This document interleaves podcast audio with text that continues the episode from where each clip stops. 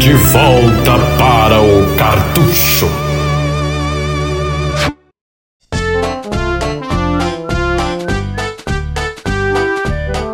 Tô aqui hoje com o Greg aqui para falar de um, de um jogo que muita gente ficou ansioso na época do Nintendo 64, né? Paper Mario 64. Definitivamente não foi um papelão esse jogo. Ah, boa. na, na, edição tu já sabe, né? sei lá, a risada do Carlos Alberto de Nóbrega, não sei, alguma coisa assim. Uh, pois é, esse jogo, ele, uma das razões da, da grande expectativa dele é por causa do sucesso do Super Mario RPG do Super Nintendo, né, cara? É, exato. Agora, ela não com Square. Eu não me lembro, eh, provavelmente eu já li sobre isso, só que eu não me lembro qual foi. Eu não sei se tu se lembra que o, o Super Mario o Paper Mario chegou a receber o, o subtítulo de Super Mario Sim, RPG 2, né? É, no, no Japão ele se chama Mario RPG 2, né? E não sei qual, não lembro qual foi o motivo da ruptura com a, é, provavelmente é, se chama Final Fantasy VII, né? Isso, aquele lance do, do, do, de ser cartucho que a Square ficou puta, né? É, e com razão, é, porque eu não, não tinha condições. E daí a Nintendo vendo que provavelmente, pô, Mario e RPG são coisas que parecem queijo e goiabada, assim, tá? Sempre teve aí, tá todo mundo esperando, e RPG é uma coisa que deu certíssimo no Super NES. E agora com a nossa nova plataforma, bom, sem Square, vamos chamar o pessoal da Intelligent Systems o triste é que os personagens não puderam continuar na franquia, de certa forma. O Dino, né? É, ficou, ficou preso no limbo eterno. Não confundir com a Alpha Dream, foi a que faliu no ano passado, agora no finalzinho do ano. Infelizmente, né? Dona dos. da série Mario Luigi, né? Dream Team, Super Saga e tal. Uhum. Essa é uma outra linha, digamos assim, de jogos em que compreende Super Mario, é, aliás, Paper Mario, Paper Mario Thousand Year Door, é, Super Paper Mario no Wii e por aí vai. Uh, fala um pouco como é que foi a tua experiência com esse jogo. Jogou na época do lançamento, depois, como é que foi?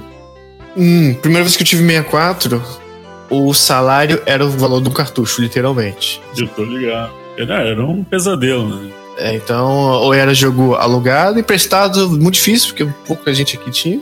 Se bem que o Paper Mario ele é da reta final, né? Do ano 2000, né? Ele é da, das... Foi da época em que eu larguei de volta, larguei mão do 64 e voltei pro PlayStation. Sim, tu sabe que muita gente, eu, é, eu vejo que não conhece esse jogo por ser dessa fase, sabe?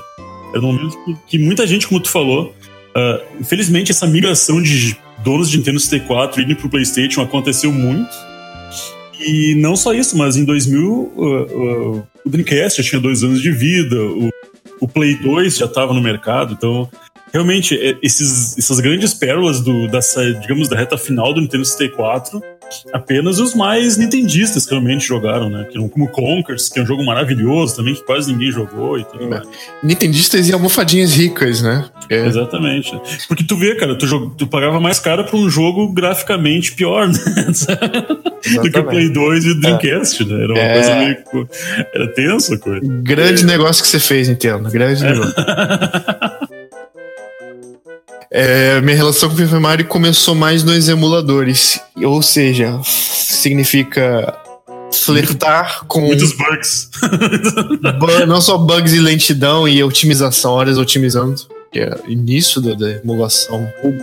Nintendo 64 era um inferno emular, velho. É. Acho que ainda é alguns jogos, né? Ele não é tão redondinho até hoje. Emular também é. significa flertar frequentemente com perda de saves, que foi o que aconteceu. Puta merda. O jogo me encantou demais, mas no momento, por algum motivo é, variado, mas que eu até mais de uma vez e perdi save. E acho que isso é normal. Hoje em dia, com emuladores não se pode confiar tanto. Uhum. Apesar de que hoje tem toda a relação de nuvem, salvo, até mais seguro e tal. Mas aí, depois que eu comecei a colecionar mesmo, me assumir como colecionador de jogos, que foi na mesma época em comprei o primeiro Xbox. Uhum. E aí fui tendo o 64. O 64 meu, aliás, foi é, dado para mim, meu amigo do Sul aí, Bettini, grande abraço. e comprei essa Paper Mario caríssima. Imagina, não quero nem ver hoje. Nem uhum. hoje, então, puta que pariu.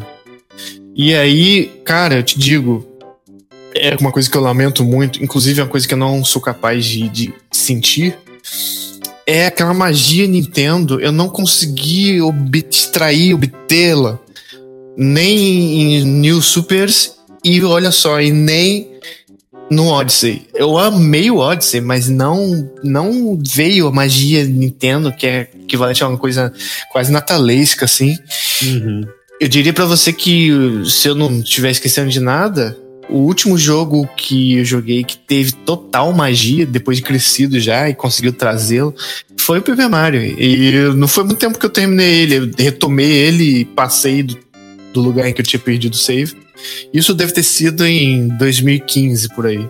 Tudo hum. no cartuchinho lá, no 64, TVzinha de, de tubo. A experiência daquela época que eu fui jogar esse jogo. E tá lá meu save no cartucho, lá até hoje terminado, e foi realmente uma experiência mágica, porque ele, agora entrando já no jogo, tem essa coisa de incrementar o jogo de batalha de RPG, que às vezes eu acho muito monótono, né? Ah, agora é sua vez de atacar, agora às vezes é a minha vez. E a emoção toda se baseia em você previamente conhecer a gama de, de ataques do inimigo e ler o, o futuros ataques. Uhum. Os jogos Super Mario que tangem RPG, não só a, esses da Intelligent Systems of the Ring também, eles incrementam com uma espécie de Quick Time Event, né? Em que, é, sei lá, quando seu personagem toca a cabeça do inimigo, você apertar o pulo de novo, o, at o ataque de novo, ele dá um dano extra. Então isso dá um, um parece bobo, mas dá uma camada muito maior de diversão. É a soma de estratégia com habilidade, né? É algo diferente nos RPGs, né? Isso. E isso já existia lá no Super Mario RPG da Square, né? Uhum. É, não sei precisar qual o primeiro RPG famoso, né? Porque sempre tem algum desconhecido que já fazia isso, né? Mas uhum. famoso que tenha feito isso primeiro, mas na minha cabeça é o Super Mario RPG. Eu não é. consigo pensar em um outro também. Agora, assim, não, não lembro mesmo. Fora que aí é uma coisa muito interessante que a Nintendo faz. Parece que a Nintendo sabe que RPGs podem ficar monótonos pro público médio, né? Então ele adiciona camadas de diversão para compensar algumas coisas em cima. Ou seja, além dessa coisa da jogabilidade, é, a, o humor. É um jogo, a série de jogos que contém mais humor das franquias da Nintendo. É, é onde você encontra humor. Ele, uma coisa interessante dele é, digamos, é a, é a soma do RPG com plataforma, né? É isso, né?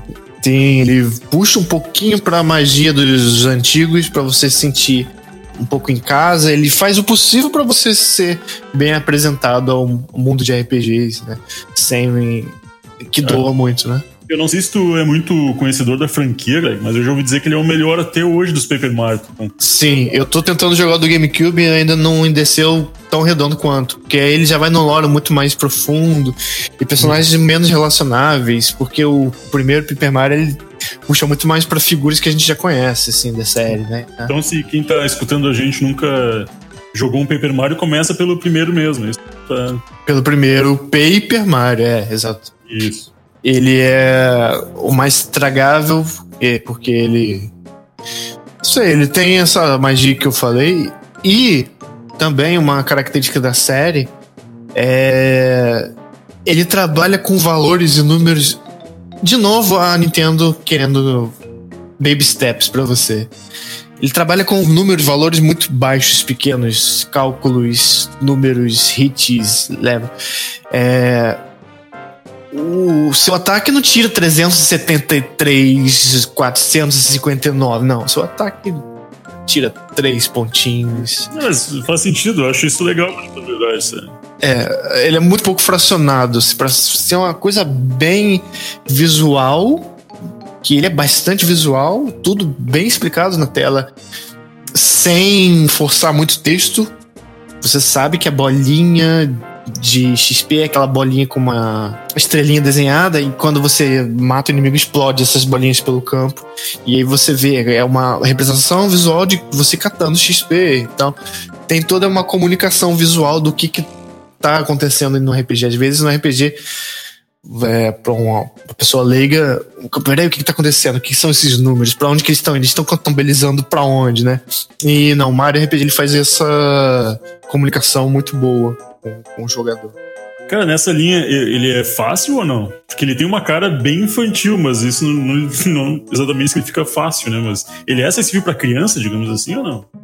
Ele é acessível para criança até certo ponto, porque ele tem uma curva em chega no momento em que você vai estar tá em um pleno RPG clássico mesmo, tendo que saber uh, prever coisas que podem acontecer do inimigo, estar bem o, o, seu time, né, daqueles ataques de quick time tem que, tem que ser bons, pelo menos. Uhum. É, no do GameCube ele é bem mais difícil. É bem mais difícil, mas eu acho que o que compõe essa magia que tra me traz de volta essa curva que é tão gostoso, tudo acontece tão macio a subida que você não é um jogo muito feel good, mas ao mesmo tempo sem ser muito babaca. Ao mesmo tempo sem, sem, sem ser o Kirby Epic Yarn, que lá é risível. Sabe que eu, o único contato que eu tive, assim, com um pouco de mais de vontade, mas nenhum Paper Mario eu joguei pra valer até hoje. Mas o que eu joguei um pouquinho mais foi o, o Color, Color Splash do Wii U, é Color Splash, isso, Color e, Splash. E eu não consegui, cara, me envolver com o jogo. Assim, eu joguei durante tipo uma hora e meia, duas. É, é o problema é que para cada ataque que você quer dar naquele jogo, Parece que você tá fazendo uma ficha de RPG. Sim, cara, muito amarrado, cara. É um falatório, falatório, assim. É, é você tem que colorir no tablet uma coisa, jogar a figurinha pra cima e pá, pá, pá, e preparar e atacar. Ai, eu acabei não tendo essa, essa primeira impressão muito gostosa com a franquia, sabe? Não, Mas, é. pelo que eu tô vendo aqui, cara, a vibe é bem diferente do Color Splash, né? Quase. Ele é muito mais puxado pro Super Mario RPG do Super Nintendo. Aliás, eu diria que ele é, ele é a sequência do Super Mario RPG com um estilo gráfico, gráfico diferente. Isso, esse gráfico que é lindo lindo, velho. Vamos falar sério, sabe? É aquela simplicidade artística da Nintendo. É porque vamos dizer também que o, a, a perspectiva isométrica do Super Mario RPG atrapalhava muito na parte de plataforma. Hum, e, verdade. É nunca se atrapalhou de pular uma, quando o jogo pedia. É, quem jogou Sonic 3D Blast no Mega Drive sabe disso. O cara demora pra se acostumar também. Pois é, porque a cruz do controle não é, não é isométrica também, não é um X, né? É verdade, é verdade. A gente tem que reorganizar o cérebro praticamente quando vai jogar esse troço, né? É, o, o, Super Mario, o Paper Mario, ele é apresentado de forma. Ele é um teatro. E meio que apresentado de frente para você como num teatro mesmo. Tanto que o do GameCube, nas batalhas, tem uma plateia de culpas e todos já assistindo atrás. E é engraçado.